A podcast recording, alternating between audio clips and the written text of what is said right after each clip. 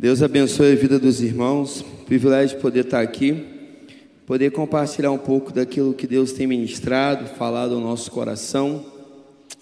Às quinta-feiras desse mês, nós vamos estar compartilhando sobre uma questão de a gente se aprofundar na adoração, né? Que é a gente se aprofundar em adoração.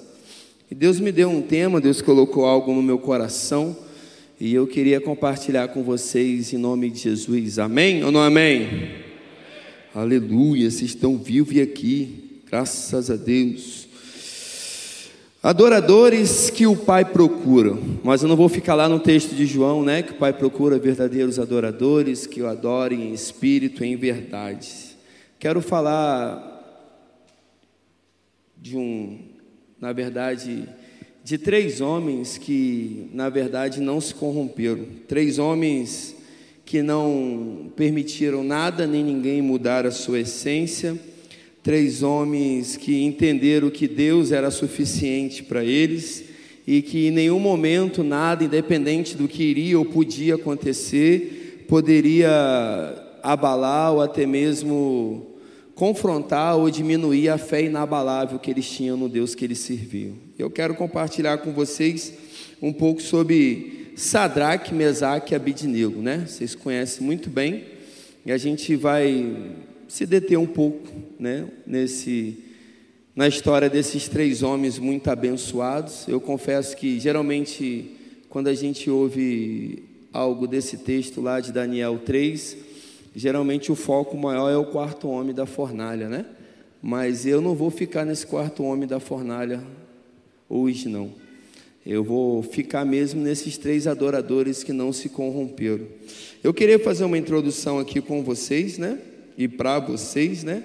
Sadraque, Mesaque e Abidnego, eles eram, eles eram três jovens judeus. Eles foram recrutados por Nabucodonosor.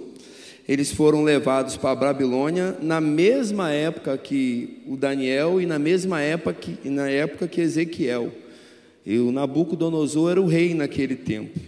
Nas escrituras sagradas, se você olhar e pesquisar, eu dei essa pesquisada, a gente encontra algumas referências sobre esses três jovens quanto à origem desse trio, podemos dizer assim.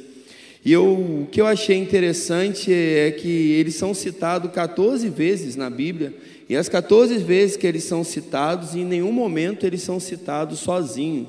Tipo, só o Sadraque, só o Mesaque ou só o Abidnego. Todas as vezes eles são citados os três juntos, né?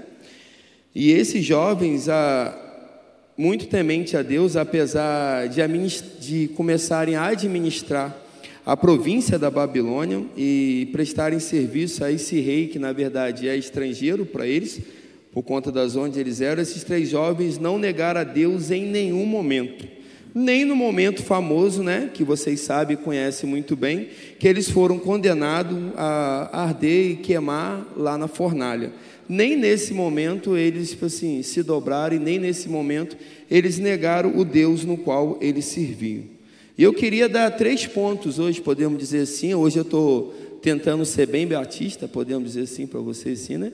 Hoje eu tenho três pontos, tá vendo aí, mano? Tem três pontos no meu sermão. Hoje eu quero ficar bem tranquilo, né? Se o Espírito deixar, né? Vamos ver como é que ele vai soprar até o final. Depois que Samuel aqui, com o pessoal subir para ministrar, fica mais difícil. Mas enquanto eles estão lá embaixo, dá para a gente tentar assim, ficar bem batista aqui, né? Bem tranquilo. Mas eu queria dar três pontos para você hoje. O primeiro é que os seus nomes foram mudados, mas a sua essência não foi mudada. Se você parar e ler e ver, identificar o capítulo de Daniel, Daniel 1, versículo 7, vai dizer para a gente que o rei mudou o nome, não só de Sadraque, Mesaque e Abidnego, como também mudou o nome de Daniel. Eles tinham outros nomes, né? Então o nome deles era Ananias, que virou Sadraque, Misael, que virou Mesaque, e Azarias, que virou Abidnego. Só que uma coisa bem interessante, a primeira coisa que eu queria compartilhar com você hoje, é nessa mudança de nome, sabe, o que eu acho muito interessante para os nossos dias atuais, como verdadeiros adoradores, como aqueles que não vamos mais negociar a nossa fé, como aqueles que não vamos, nós não vamos se dobrar a nenhuma estátua, a nenhum outro Deus, não vamos adorar ninguém que não seja o nosso Deus vivo e poderoso, no qual a gente prega, no qual a gente está aqui ouvindo, no qual a gente diz que serve, nem que isso venha mudar algumas coisas dentro da gente. Eu acho interessante na vida desse jovem, porque esses três jovens eles tiveram o nome deles mudado porque eles trocaram de cidade por conta do rei, e mesmo ele tendo os nomes deles trocados, eles não mudaram a essência dele, a essência dele permaneceu sendo a mesma. E isso me preocupa nos dias de hoje. Porque nos dias de hoje a gente tem enfrentado, nós estamos vivendo lá fora uma mudança radical, aonde na verdade o mundo está engolindo a gente. O mundo está trazendo para a gente alguns padrões e isso me deixa meio preocupado, porque o mundo está ditando algumas regras para a gente, mudando o nosso conceito, mudando a nossa forma de se vestir, mudando a nossa forma de pentear o nosso cabelo, mudando a nossa forma até mesmo de viver e exercer algumas coisas, e isso provavelmente pode ser normal, porque o mundo está ditando, a gente vive no mundo, a gente está sendo mudado de acordo com aquilo que está sendo dito, mas a grande preocupação que eu tenho hoje é que com isso tudo, com essa mudança toda, existe algo que o mundo nos dias de hoje está conseguindo fazer em mim e em você. E eu quero me incluir. Quer mudar a nossa essência.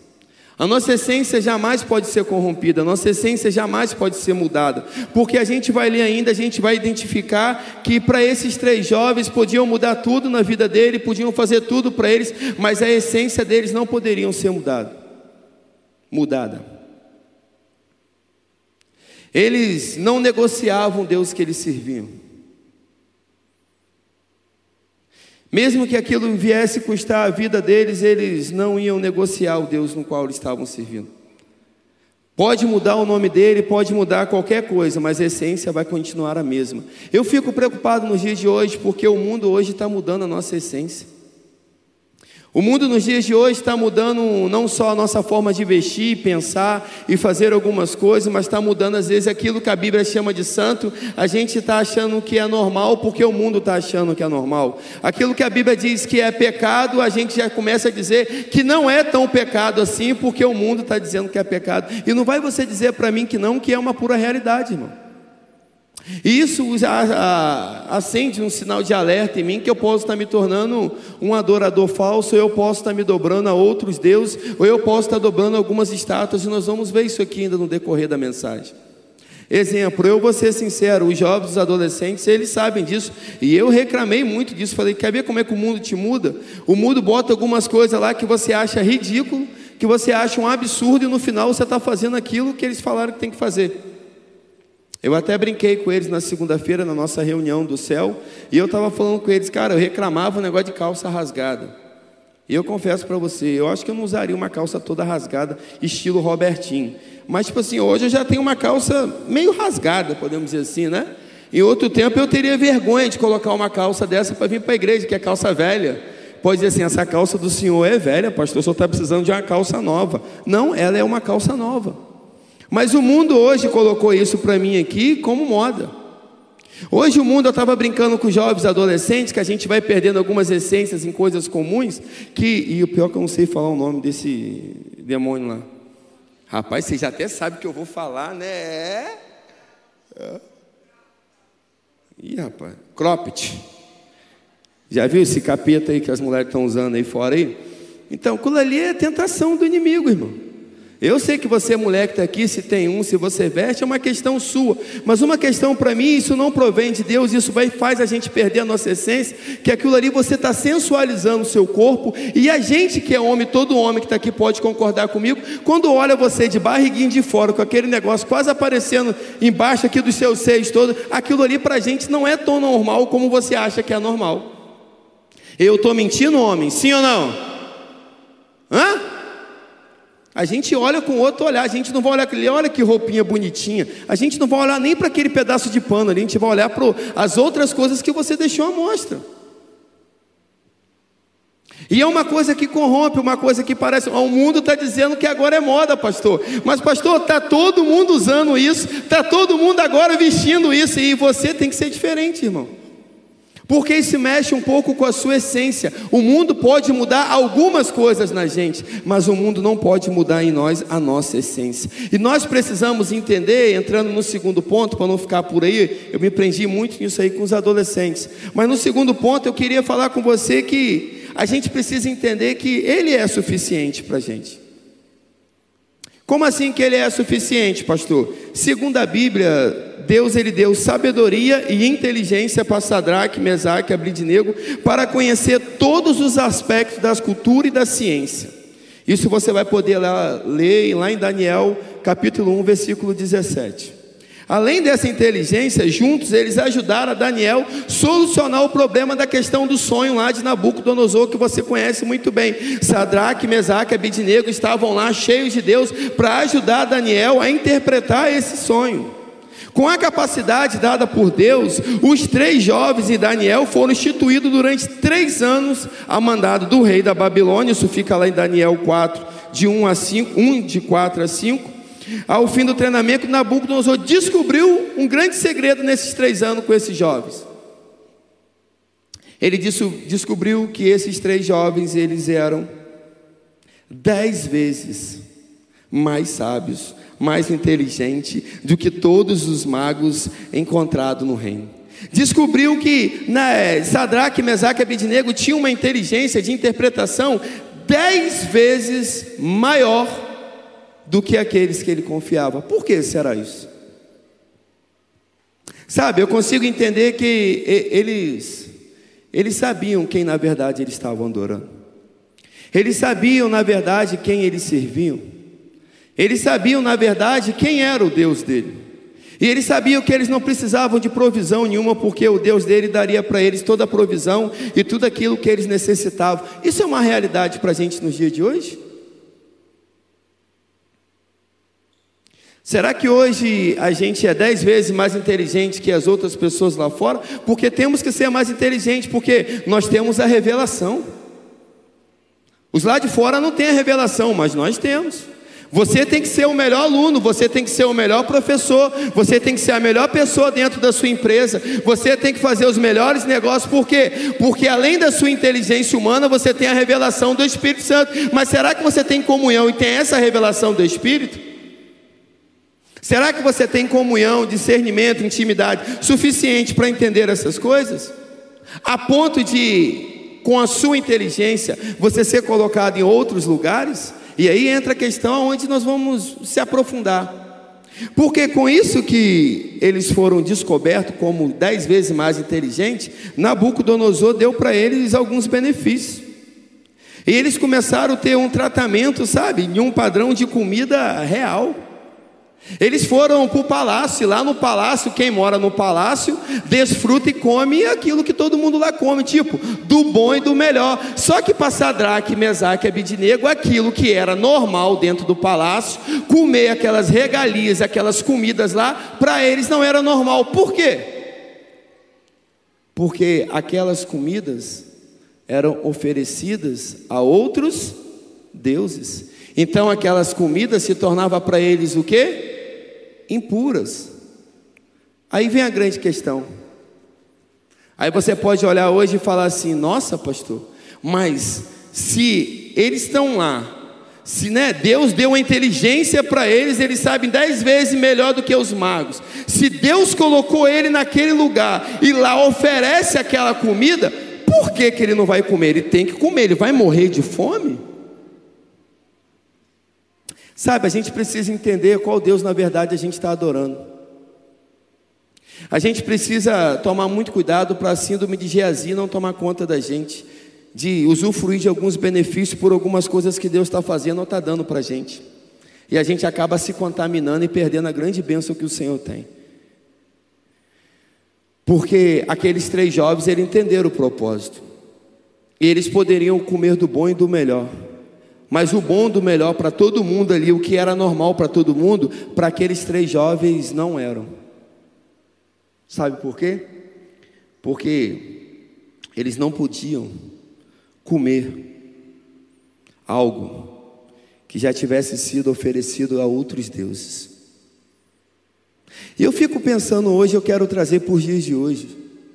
Quantas vezes Deus tem colocado e dado alguma sabedoria para mim, para você, e colocado a gente em alguns lugares, e quando chega naquele lugar que Deus colocou a gente, Deus levantou, Deus deu o dom, Deus levou, levou a gente para aquele lugar, e quando a gente chega naquele lugar, algumas coisas erradas são oferecidas para mim para você. A gente aceita porque a gente vai ficar constrangido. A gente aceita porque, cara, mas está todo mundo aqui comendo, por que eu não vou comer? Tipo, Jonelis, você não está entendendo. Eu estou no meio de empresários, de pessoas da alta, está todo mundo bebendo, eu preciso fechar esse negócio. Se eu não sentar e não beber com eles, eu não fecho esse negócio. Desgraçado, infiel. Eu estou dando alguns exemplos, mas você deve ter mais do que eu. Quantas vezes a gente não faz isso? Quantas vezes a gente não tem negado a Deus, quantas vezes a gente não está se encurvando a outros deuses, quantas vezes a gente não está construindo algumas estátuas para a gente adorar, até mesmo daquilo que Deus dá para a gente, a gente está negociando princípios inegociáveis. Existem princípios inegociáveis. Existem coisas que a gente não pode negociar de forma nenhuma. E esses três jovens entenderam isso e eles foram lá, chamaram lá o Aspenaz lá, que tinha um pouco de simpatia com Daniel e comentaram com ele e falaram assim: "Cara, a gente não quer comer desses manjares. Dá pra gente só fruta, dá pra gente só verdura, que o que você der pra gente vai ser tranquilo pra gente se alimentar". E aquele rapaz fala assim: "Não, vocês não podem ficar comendo de fruta e verdura, porque os outros homens lá, os outros soldados, os outros escravos vão ficar mais fortes do que você, mais formosos do que vocês". E cara, faz o teste. Eu creio no Deus que eu sirvo, eu creio no Deus que está adorando. Você pode, que o terra está dizendo que é o melhor, você pode dar para eles, mas isso que eu vou comer sem me corromper, eu creio que aquilo que eu não tenho, aquilo que eu não preciso, eu tenho um Deus que vai me dar, eu tenho um Deus que vai me sustentar e vai me gerar e vai me fazer ser mais formoso e mais forte do que os outros que estão comendo do bom e do melhor. E você sabe muito bem o resultado do que foi. No final dessa história, quando olham para Daniel, quando olham para Sadraque, Mesaque e Abidinego, eles eram o quê? Mais bonitos, mais formosos, mais fortes do que qualquer outro. Mas eles não estavam comendo do melhor. Eles não estavam comendo do melhor, mas eles estavam experimentando do sobrenatural de Deus. Sabe o que eu aprendo com isso, meu irmão e minha irmã? A gente está deixando de viver e de experimentar o melhor dessa terra, de ser melhor que outras pessoas lá fora e muitas coisas, porque a gente está se contaminando com coisa que não deveria se contaminar. E a gente está dizendo assim: ah, pastor, Deus não me responde, Deus não fala comigo. Ah, pastor, eu só pode ser o diabo, Deus só pode estar tá me testando. Não, nem o diabo, nem Deus tem nada a ver com isso. A culpa é sua, porque você é impuro, você é infiel. Você está comendo coisa que não deveria comer, você está fazendo coisa que não deveria fazer, você está mentindo onde você deveria só falar a verdade, você está com medo de falar a verdade e perder algumas coisas. O maior benefício que você pode perder é a mão de Deus sair de cima da sua cabeça, irmão. E tem momentos que você fica assim, vive assim, você fica sem resposta, vai ficar sem resposta mesmo. Por que, que eu vou ficar sem resposta? Cara, Deus não vai responder nem todo mundo. Tem gente que merece resposta e tem gente que merece o silêncio. Como assim, pastor? Eu vou te dar até um exemplo, sair um pouco do texto. Porque nem Jesus ele respondeu todo mundo. Porque aqueles que querem um reino, eles têm resposta. Aqueles que só querem descer da cruz e sair do sofrimento, esses não têm resposta. Você quer um exemplo para isso? Vamos lá. Jesus e os dois ladrões da cruz. Aqueles dois ladrões estavam lá, todos os dois deram, fizeram perguntas para Jesus. Os dois tiveram resposta? Aquele que debochou e falou: Você não é Deus, então desce daí, tira a gente daqui. Ele só queria sair da cruz. Aquele de lá continuou na cruz e provavelmente foi para o inferno. Mas o outro que fez pergunta, o outro que conversou com Jesus, Jesus entendeu que ele não estava preocupado em descer da cruz, ele estava preocupado para onde ele iria, estava preocupado com o reino. E quando a gente se preocupa com o reino, a gente recebe as coisas do reino. E Jesus olhou para ele e falou: O que? Ainda hoje estarás comigo no paraíso. A gente só tem algumas respostas, meus queridos, quando a gente consegue entender que a resposta que a gente quer é relacionada ao reino, não é uma resposta que a gente quer para benefício próprio. A gente está se contaminando, a gente está querendo breganhar e negociar com Deus, quer que Deus leve a gente a alguns lugares, mas quando a gente chega naquele lugar, a gente vai se contaminar, Deus não vai te levar até lá. Deus só vai levar aqueles parecidos com Sadraque, Mesaque e Abidinego, que mesmo estando em alguns lugares, e vendo alguns benefícios e fala assim: faz, mas está todo mundo comendo. Não, eu não posso comer. Uso, rapaz, que esse troço me, me quebra. Uso o, o cropote, dropote, sei lá, esse, esse demônio aí do inferno. Mas está todo mundo usando, pastor, o que, que tem a ver? Usa também, feliz. E vende seu corpo logo. Mas está todo mundo bebendo, porque eu não posso beber. Mas todo mundo tem relação sexual antes do casamento, por que, que eu não posso ter? Porque nós somos diferentes. A gente precisa entender e viver isso de verdade, sabe? Não é o que a gente come, é o que a gente faz ou não faz, que vai tornar a gente mais forte ou mais fraco, mas sim o que a gente adora. A gente precisa entender que se eu tenho Ele, eu tenho tudo, Ele é suficiente para mim, Ele é suficiente para você. Porque se ele for suficiente com você, se o seu patrão oferecer algo para você, você não vai querer. Sabe, às vezes não só Deus testa a gente, mas as pessoas testam a gente para ter um benefício. Hoje eu tive uma prova disso conversando com o Júlio Sei. Inclusive, eu nem ia citar ele agora, citar depois, eu vou citar agora e depois. Sabe por quê? Hoje ele estava compartilhando comigo ali, e ele estava falando comigo, que há um tempo atrás, eu compartilhando a palavra com ele, e ele estava falando, falei, rapaz, Deus me deu algo para pregar hoje, a gente começou a conversar hoje de manhã ali, eu estava ali no meu momento com Deus, dando uma chapadinha maneira ali, né, preparando, né, algumas coisas para vir para cá, e eu falei assim, cara, olha só, Deus está falando isso comigo, comecei a compartilhar, rapaz, Deus testa a gente mesmo, e sabe o que ele falou para mim? Ele, rapaz, um dia eu recebi uma ligação, Parecia que eu estava distraído, mas é, o espírito, eu estava distraído, mas o meu espírito estava ligado. É a gente não se dobrar e não se contaminar com algumas coisas. Porque quando ele vai lá no presídio masculino, lá ele não pode receber ligação nem conversar com ninguém de lá para cá. Então ele deixa isso claro: ó, aqui eu ajudo vocês. Fora daqui, me esquece. E ele recebe uma ligação, e quando ele fala assim, alô, tudo bem? Aí a pessoa fala assim, ô, oh, fala aí, pastorzão, paz, Senhor, irmão querido. Ele, ô, irmão querido, paz. Aí ele fala assim para o irmão: Não, irmão, aqui é, é, aqui é da cela 7. Ele, o quê? Aqui é da cela 7. Está repreendido, demônio, Satanás do inferno. Eu não tenho parte com você. E começou a exortar a pessoa. Aí o rapaz, calma, rapaz, ele, calma é o caramba. E puf, desligou. E o cara ficou ligando, ficou ligando, ficou ligando, ficou ligando. Com muita luta ele insistiu. Aí ele, com muita insistência ele atendeu. Quando ele atendeu, e calma, rapaz, não desliga o telefone, não, deixa eu me explicar. Eu não tenho parte contigo. Você é Satanás, você é demônio e você quer. Calma, irmão querido. Não estou calmo, eu estou te repreendendo no nome de Jesus, aquele jeito dele. Aí, irmão, não, rapaz, fica tranquilo. Aqui é o diretor fulano de tal. Ô diretor, Pai do Senhor. Aí ele falou assim: não, irmão, é, é, foi só uma brincadeira. É, eu fiz uma brincadeira para ver. Aí ele falou, né? Brincadeira não, senhor. Eu vou, eu vou conversar melhor com o senhor. E ele chegou lá, exortou o cara, falou: Pai, não brinca assim comigo, não. E o cara falou que ele pai, eu vou ser sincero para você. Não foi uma brincadeira, foi um teste. Porque se você dá ibope, se você aceitasse isso, você ia vir aqui pregar hoje e você ia entrar e não ia sair mais, você ia ficar aí dentro preso. Porque você sabe que o que, se você desse ideia para o pessoal que está aqui dentro, porque vazaram isso aqui e falaram isso, você ia ficar preso aqui. Mas como sendo da ideia, eu vi que realmente você é um cara sério, eu já conversei até com o secretário lá, lembra o terreno que você está querendo para fazer a igreja? Lembra? A gente está vendo que hoje você é um cara sério, a gente está te dando o terreno para você construir uma igreja aqui dentro. Está entendendo? Quando a gente se corrompe, irmão, a gente perde algumas coisas que Deus vai dar para a gente. Aí a gente fica perguntando, Deus, por que, que você não me deu? Por que, que você não me dá? Porque você é infiel. Porque você, na hora de ser fiel, você negocia princípios. Os princípios de Deus são inegociáveis. A obediência tem que ser obediência e ponto e acabou. Se vai custar alguma coisa, tem pode custar e que vai custar a sua vida. Pronto.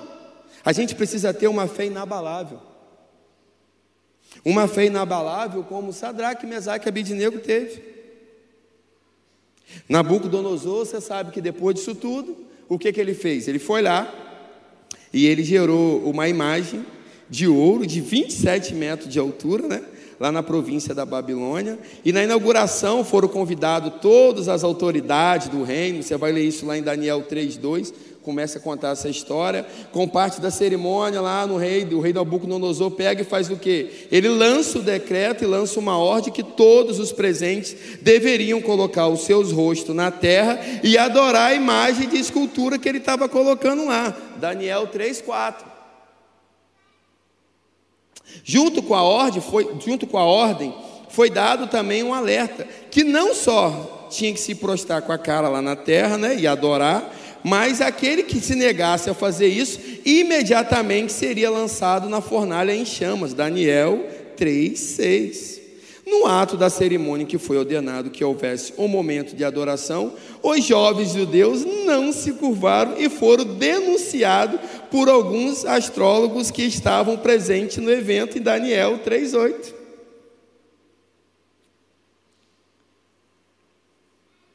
Todo mundo se curvou, amém? Poderia ser normal, a gente poderia dizer nos dias de hoje assim, mas pastor, vê se esse não é a gente.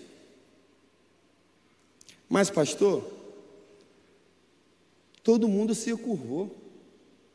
Se não se curvar, vai dar um problema doido, vai dar discussão, vai dar morte. Só que tem princípios que são inegociáveis. Pode dar confusão, pode dar morte, mas eu tenho uma ordem de se prostrar somente diante ao meu Deus. Eu não vou me. Você vai perder os benefícios, você vai perder o emprego. Aí aquela mentira que a gente tem que contar para manter o nosso emprego, né? Aquela mentira que a gente tem que contar para poder vender, para poder conquistar o cliente, né? Até quando? Aí você ainda pergunta para Deus ou me pergunta por que, que as coisas não acontecem na minha, na sua vida? Você acha que tem demônio nessa história? Eu não vou dizer tadinho dele, porque eu não tenho pena dele. Mas o demônio não tem nada a ver com a sua vida amarrada. O que tem a ver com a minha vida e às vezes com a sua vida amarrada são os princípios que nós estamos negociando. São as coisas que a gente não deveria fazer e está fazendo. Esses três jovens ousados, eles falaram assim: e, e. Imagina, geral de joelho e eles, ó, e Kim. Olha lá, ó, olha lá, não ajoelhou não, e nem vou. Cara, ajoelha. Isso vai custar a sua vida. Nem que eu tenha que morrer, eu não vou me ajoelhar.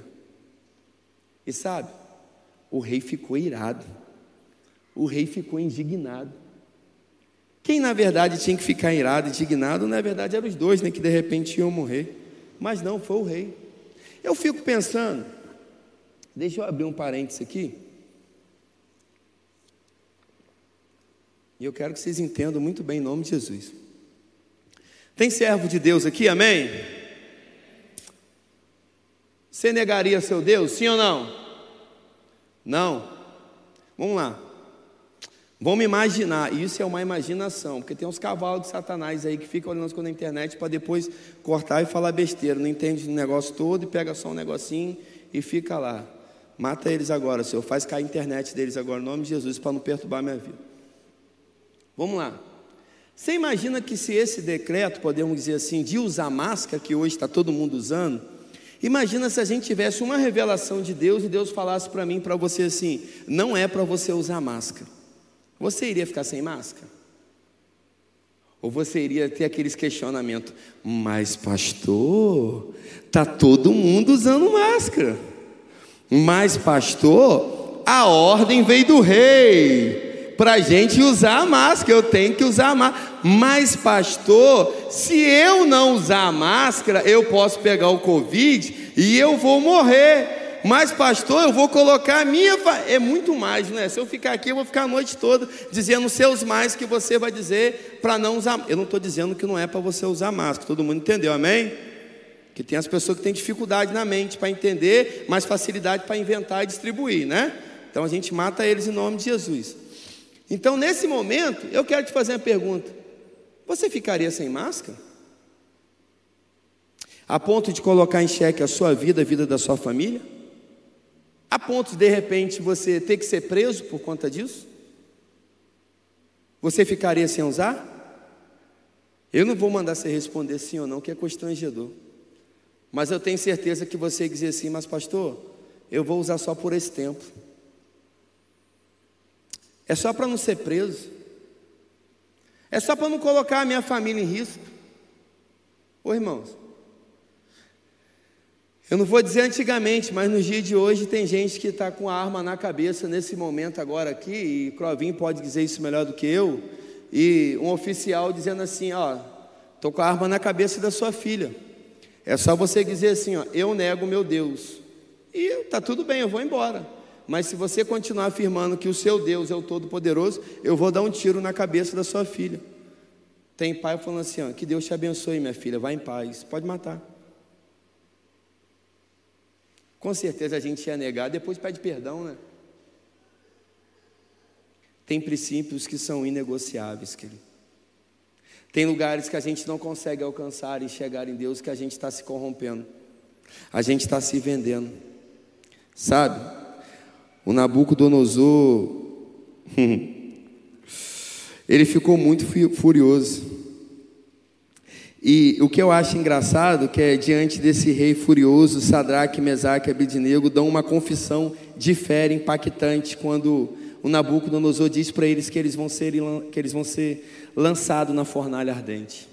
Eles respondem assim: hum, Ó oh, Nabucodonosor, não precisamos defender-nos diante de ti. Se fomos atirados na fornalha em chamas, o Deus a quem prestamos culto pode vir livrar-nos. E ele nos livrará das tuas mãos, ó Rei. Mas se ele não nos livrar, saiba, ó Rei, que não prestaremos culto aos teus deuses, nem, adorar, nem adoraremos a imagem de ouro que mandaste erguer. Daniel 3, 16, 10. Sabe? Eu posso ir para a fornalha, posso morrer, morro feliz, mas creio que meu Deus pode me tirar de lá. Como também posso ir para a fornalha e o meu Deus pode me retirar de lá. Mas uma coisa eu vou dizer para você: eu não vou me curvar diante desse Deus e dessa estátua de ouro de 27 metros que você construiu. Sabe por quê? Tem princípios para mim que são inegociáveis. Eu não desobedeço meu Deus em nada. Isso para mim é uma adoração profunda e verdadeira. É adorar somente o Deus poderoso e não colocar nada nem ninguém no lugar dele. Aí era o que eu ia falar de Júlio Sei, mas depois veio aquele outro. Quando ele entrou lá na comunidade, foi muito top. No começo, antes da pacificação, ele entrou lá na comunidade e ele entrou falando daquele jeito dele complicado de ser, dizendo que ele era da balieira, ele ia pregar ali, ponto, acabou. Os gerentes lá, os traficantes, chamaram ele, levaram ele na salinha e falaram assim: Cara, é, você é doido, você não pode falar isso aqui. Se você quiser evangelizar e falar de Deus aqui, até tudo bem, mas você não pode dizer aqui o nome da balieira e nem dizer que você é da balieira. Júlio Sei, tipo assim, falou: rapaz, eu vim para cá, eu sou da balieira, por quê? Não negocia princípios. Eu não vou negar da onde eu sou. Eu não vou mentir para você aonde eu moro. Eu moro na balieira. E Deus mandou eu vir na Tiragosto pregar. Para quem que está online e não conhece, Balieira e Tiragosto são duas comunidades da nossa cidade que eram rivais, hoje não são mais, graças a Deus que houve a pacificação e já está deixando de ser comunidade. Que lá era a favela Tiragosto, agora a comunidade já sonha de Deus em nome de Jesus. E a outra Balieira, nós vamos mudar o nome também em nome de Jesus, amém? Lá nós vamos mudar nome e essência, é o contrário daqui. E aquele cara olha para Júlio Cê, o gerente fala assim: Cara, você é doido. Se você continuar com essa visão que você está, isso vai custar a sua vida e você vai morrer se você continuar falando isso. Sabe qual foi a resposta de Júlio Cê? Ô irmão, deixa eu te dizer uma coisa. Eu não vim para cá para te perguntar nada e nem ter sua resposta. Eu vim para cá disposto a morrer pelo meu Deus. Se for para me matar, fica à vontade. E outra coisa, está demorando a conversa, eu preciso ganhar almas, eu preciso evangelizar. Tchau, estou indo. Oi, gente, tudo bem? Paz do Senhor, Deus abençoe. Ó, eu moro na Balieira, mas vim na Tiragosto, estou te evangelizando. Jesus te ama e continuou e está lá até hoje. Ele morreu? Ele não morreu. Ele está vivo, tive com ele hoje. Agora, a gente tem essa fé a ponto de falar assim, cara, mente porque é melhor você negar, você ser omisso aqui, porque senão vai te complicar. Não, omisso não. Era mais fácil para ele orar para aqueles traficantes, ele dizer como para aqueles traficantes? Cara, fica tranquilo, eu vou evangelizar, vou falar de Jesus aqui e, e, não vou dizer quem eu sou, não. Eu digo quem eu sou. Eu não sou omisso. Eu não nego meu Deus em nada. Eu não negocio princípios nem que custe a minha vida. Sabe? Quando sabemos e confiamos em quem estamos adorando de verdade, nada pode abalar ou colocar medo na gente. Essa é a verdadeira adoração profunda. Será que a gente sabe e confia em quem realmente a gente tem adorado? Será que a gente confia e acredita realmente que esse Deus que nós acabamos de servir, adorar, que nós estamos servindo e estamos adorando aqui, é capaz de livrar a gente de situações tão complicadas como essa? Porque eu tenho uma pergunta para você: esse mesmo Deus lá de Sadraque, Mesaque, Abidnego, o mesmo Deus de Daniel na cova leão, dos leões lá, é o mesmo Deus de hoje, sim ou não? E por que, que a gente trata ele diferente? E por que, que a gente acha que ele é menor? Ou porque a gente está negando ele tantas vezes? Sabe, essa confissão deixou o rei tão nervoso, tão irado. Lá em Daniel 3,19, você vai ler isso. E a fornalha já estava quente. O rei mandou os soldados lançar os jovens lá. E mandou falar assim: leva esses caras para lá, mas bota sete vezes mais quente. Aquece sete vezes mais. E tem alguns detalhes nesse final que eu quero compartilhar com você para a gente caminhar para encerrar. A palavra vai dizer em Daniel 3,19 em diante que eles escolheram, eu gosto dos detalhes da Bíblia, eles escolheram os jovens mais fortes e mais formosos para levar Sadraque, Mesaque e Abidnego para a fornalha. Eles foram com a roupa deles, com a túnica deles, com os chapéus deles, foram tudo. Foram enrolados ali e levados. Só que a fornalha estava tão aquecida que quando esses jovens fortes os mais fortes, segundo a Bíblia, quando chegaram perto da porta, eles caíram mortos. Detalhe: geralmente a gente fala que o quarto homem que estava lá dentro da fornalha foi que livrou os três. Não, o quarto homem não livrou eles dentro da fornalha. O quarto homem, na verdade, já estava com ele quando ele estava entrando na fornalha.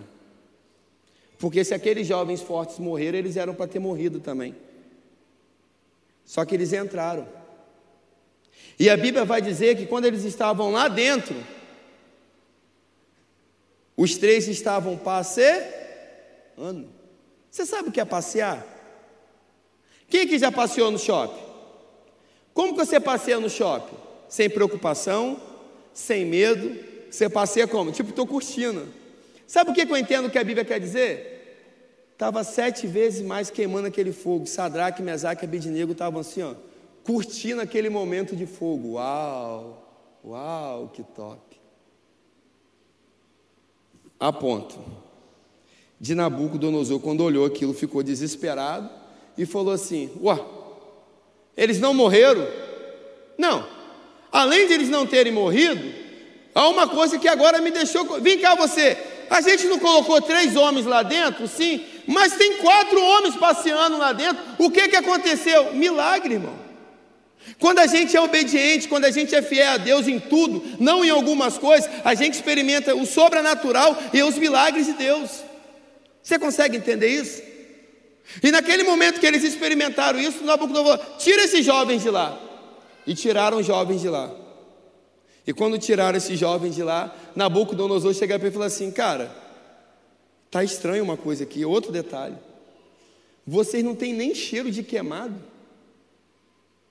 Vocês não tem nem cheiro, não queimou nada, nem um fio do cabelinho, nem, nem, nem não queimar nem um fio do cabelo, ou uma fumaçazinha, nem cheiro de queimado vocês têm. Como é que você entra dentro de uma fornalha cheia de fogo? Já é complicado. Sete vezes mais aquecida é mais complicado ainda. E sai sem cheiro.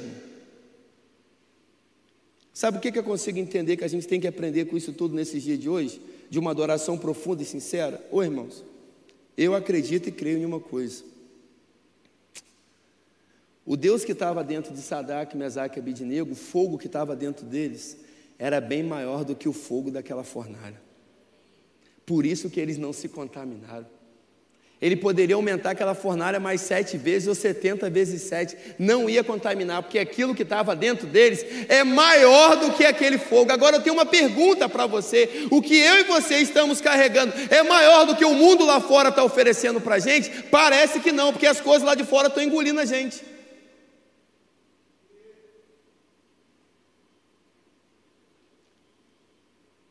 Aonde tem que estar a mudança? Não é questão de viver uma vida santa, parar de fazer, é, é ser santo de verdade. É ter caráter de homem de Deus, é não se dobrar a nada, é não se corromper com nada, é não negociar princípios inegociáveis, é não concordar com coisas porque o mundo está dizendo, porque a sociedade, os dias de hoje, não, a Bíblia diz que é errado e ponto final. Eu não quero entrar por algumas situações aqui polêmicas. Mas você sabe, é inegociável. Eu não negocio princípios bíblicos. Não, mas por que estão agora fazendo assim? Porque eu acho, porque fulano diz que é assim. Irmão, que se dane o que você acha, o que te falaram, o que te ensinaram, o que a, o abençoado, para não dizer outro nome, daquele professor seu está enfiando na sua cabeça da faculdade, mas aqui está escrito, e eu vou debaixo daquilo que está escrito, não daquilo que me disseram. E o que está escrito para mim tem que ser suficiente. Esses homens, eles não negociaram princípios. Eles estavam queimando muito mais do que aquela fornalha. Eles foram obedientes e santos. A profundidade deles na adoração os levaram a conhecer, a confiar em um Deus verdadeiro. Cadê essa geração para confiar nesse Deus hoje? Sabe, a gente precisa estar cheio hoje desse amor. A gente precisa hoje estar cheio desse fogo, porque as pessoas vão me procurar, vão te procurar, não para saber o que a gente sabe, mas sim querer o que a gente tem. E o que a gente tem que ter é fogo do Espírito Santo. Lucas 12, 49 vai dizer: Eu vim pôr fogo na terra, como eu gostaria que você já estivesse queimando. A gente está frio igual uma geladeira. Se jogar a gente na fornalha hoje, a fornalha hoje vai me consumir, vai te consumir, porque a fornalha está queimando mais do que a gente. O povo lá fora está mais feliz, está mais alegre do que o povo aqui dentro. Aí a gente fica cantando e dizendo que a gente vai transformar o mundo, vai transformar nada. Porque antes de transformar o mundo, se transforma primeiro em um adorador fiel correto. Se transforma primeiro em um crente fiel, verdadeiro e com caráter de homem de Deus. Aí a gente vai mudar o mundo. Mas a gente quer mudar o mundo, mas o mundo está mudando a gente, o mundo governa a gente, o mundo não só dita a roupa que a gente tem que vestir, o estilo que a gente tem que vestir, o que a gente vê e quem a gente tem que votar, como ainda está corrompendo a sua essência, porque as coisas que aquilo que você diz que crê, que é o Deus da Bíblia, o mundo está dizendo que é verdade e você está querendo debater. Sai para lá, capeta. Eu, com algumas coisas, eu confesso, eu estou sem paciência. Eu fiz a reunião com aqueles que vão se tornar de célula e eu fui bem realista para eles. Na casa do pai tem ordem.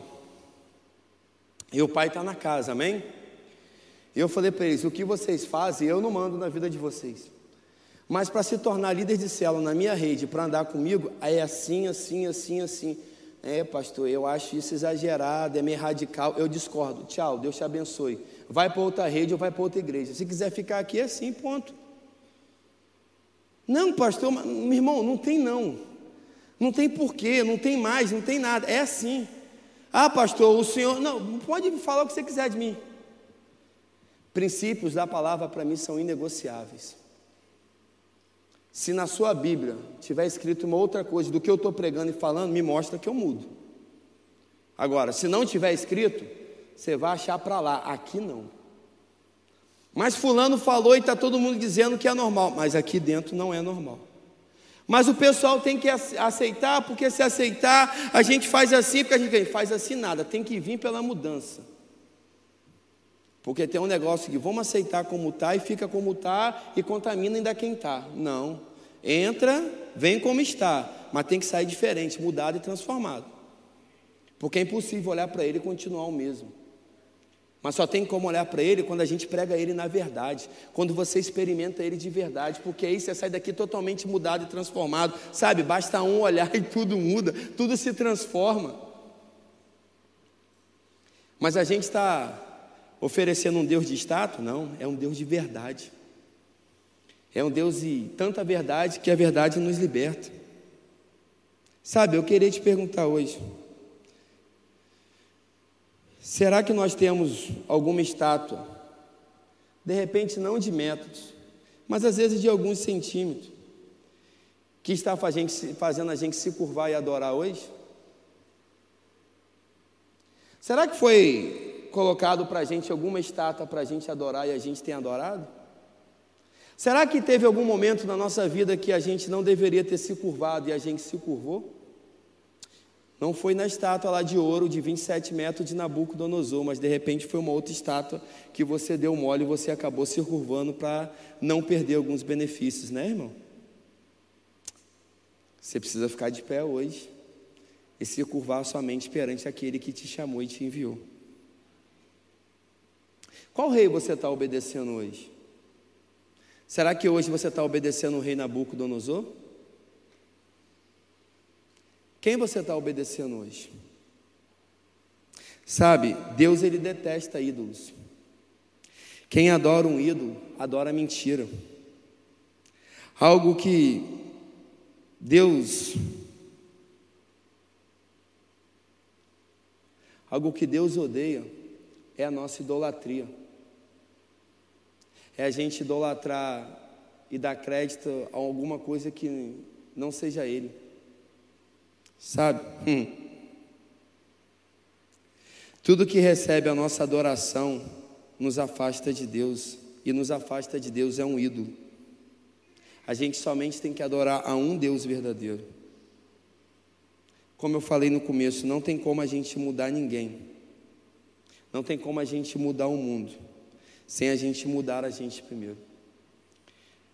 Precisamos de um arrependimento. Precisamos quebrar e desfazer alguns altares dentro da gente mesmo. Precisamos ser convictos e dizer assim: nem que custe a minha vida, eu não vou adorar. Nem que isso venha me fazer perder algumas coisas, eu não vou me dobrar a outros deuses. O que você tem se dobrado hoje? Sabe, às vezes quando eu falo idolatria, alguns deuses, às vezes você pode dizer assim, não, é imagem de escultura, não. A sua mentira hoje pode ser o seu Deus. Pode ser a sua estátua hoje. O seu orgulho hoje é a sua estátua. Eu costumo dizer que a gente se parece com aquilo que a gente adora. Hoje eu vejo você só falar em dinheiro. O seu Deus provavelmente deve ser mamon, deve ser nele que você está se curvando. Para qual Deus você está se curvando hoje? Será que hoje você não fez, não é um adorador de profundidade, de obediência, de integridade, um adorador fiel, um adorador que não negocia princípios, um adorador que tem muito temor e medo de desobedecer a Deus, como Sadraque, Mesaque e Abidnego? Ou a gente está longe disso? Às vezes, quando a gente fala assim de adoração, a gente acha que é cantar aqui é só música. É vida, é caráter.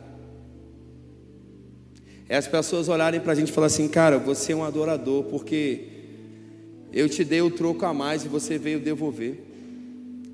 Você poderia mentir para conquistar isso e você não mentiu, você foi fiel. Qual a estátua de bronze que está aí dentro do seu coração hoje? Para quem você está se curvando? Ou melhor, quem você está obedecendo, irmão? Será que você está obedecendo ao Deus do Sadraque, Mesaque e Abidnego? Porque ao final dessa história, o rei ele lança um decreto, um novo decreto. E esse novo decreto ele fala que vai matar, vai mutilar quem não se curvar ao Deus de Sadraque, Mesaque e Abidnego. Hum. Como eu queria que lá fora os outros olhassem para mim e para você e falassem, cara, não falar mal do Deus nem da igreja desse cara, não. Aí daquele que fala mal da igreja ou do Deus desse cara, porque o Deus dele é verdadeiro. Por que o Deus dele é verdadeiro? Porque eu vejo verdades nele. Eu vejo integridade nele, eu vejo caráter nele, eu vejo vida dele, eu vejo ele fazer coisa que não é natural, somente o Deus dele pode fazer ele viver e fazer o que ele está fazendo. Ah, Jesus!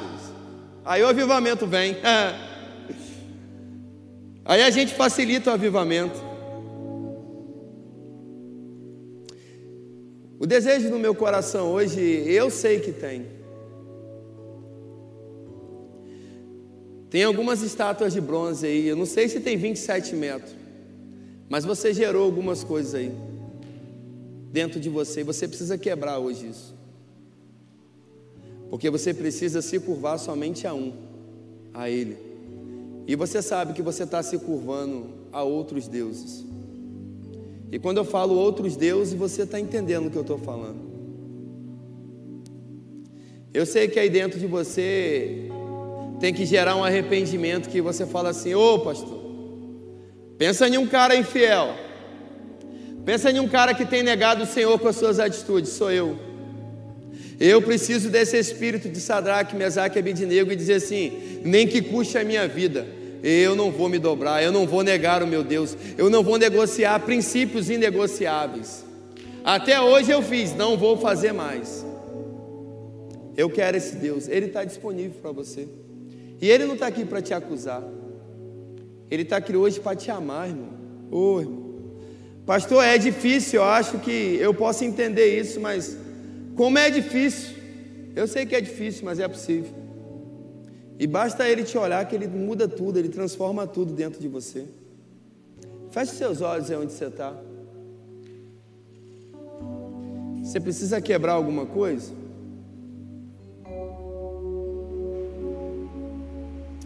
Ou melhor, você precisa se prostrar diante de Deus verdadeiro, porque o que você tem se prostrado hoje são outros deuses.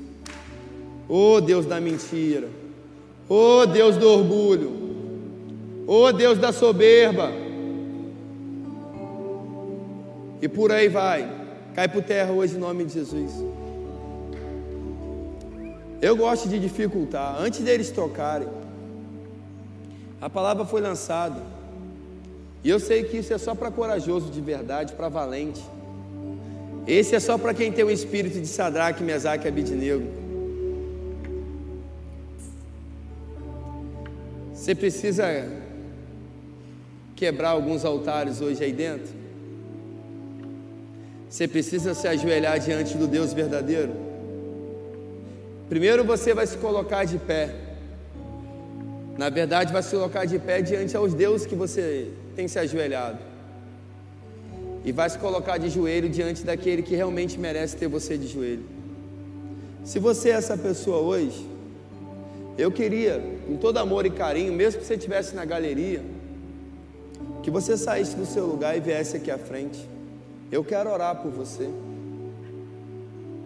Eu quero orar por você para que, na autoridade do nome de Jesus, você nunca mais venha se dobrar diante de nenhum outro Deus a não ser esse. Isso. Aleluia. Aleluia.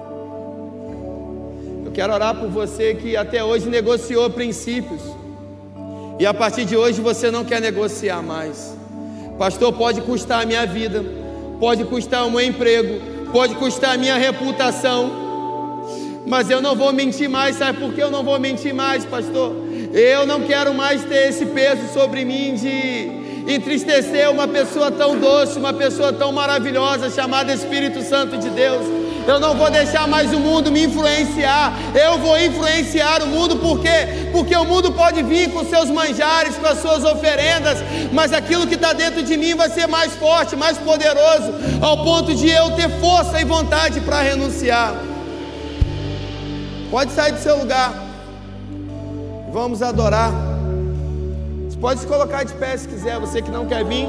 Você que ainda precisa vir, os pastores vão orar por você. Mas venha com convicção, quebra mesmo, não é um momento. Não é somente um apelo para você vir, é um apelo para você mudar de vida, é um apelo para transformar a sua vida, é um apelo de virada de chave, dizer assim: ó, eu não sou mais o mesmo, a partir de hoje eu sou diferente. A partir de hoje eu sou uma nova criatura. A partir de hoje eu tenho um espírito de Sadraque, Mesaque, Abednego. Eu tenho um espírito de Daniel. Pode me jogar na cova dos leões, porque os leões não vão me devorar, porque eu vou estar em espírito e os leões não vão sentir cheiro de carne, porque os leões se alimentam de carne e ele não vai sentir cheiro de carne em você, porque você vai estar em espírito, em verdade, porque você é um adorador. Pode jogar você em uma fornalha de fogo, não vai queimar, porque o fogo que está dentro de você é maior do que aquela fornalha. Aleluia.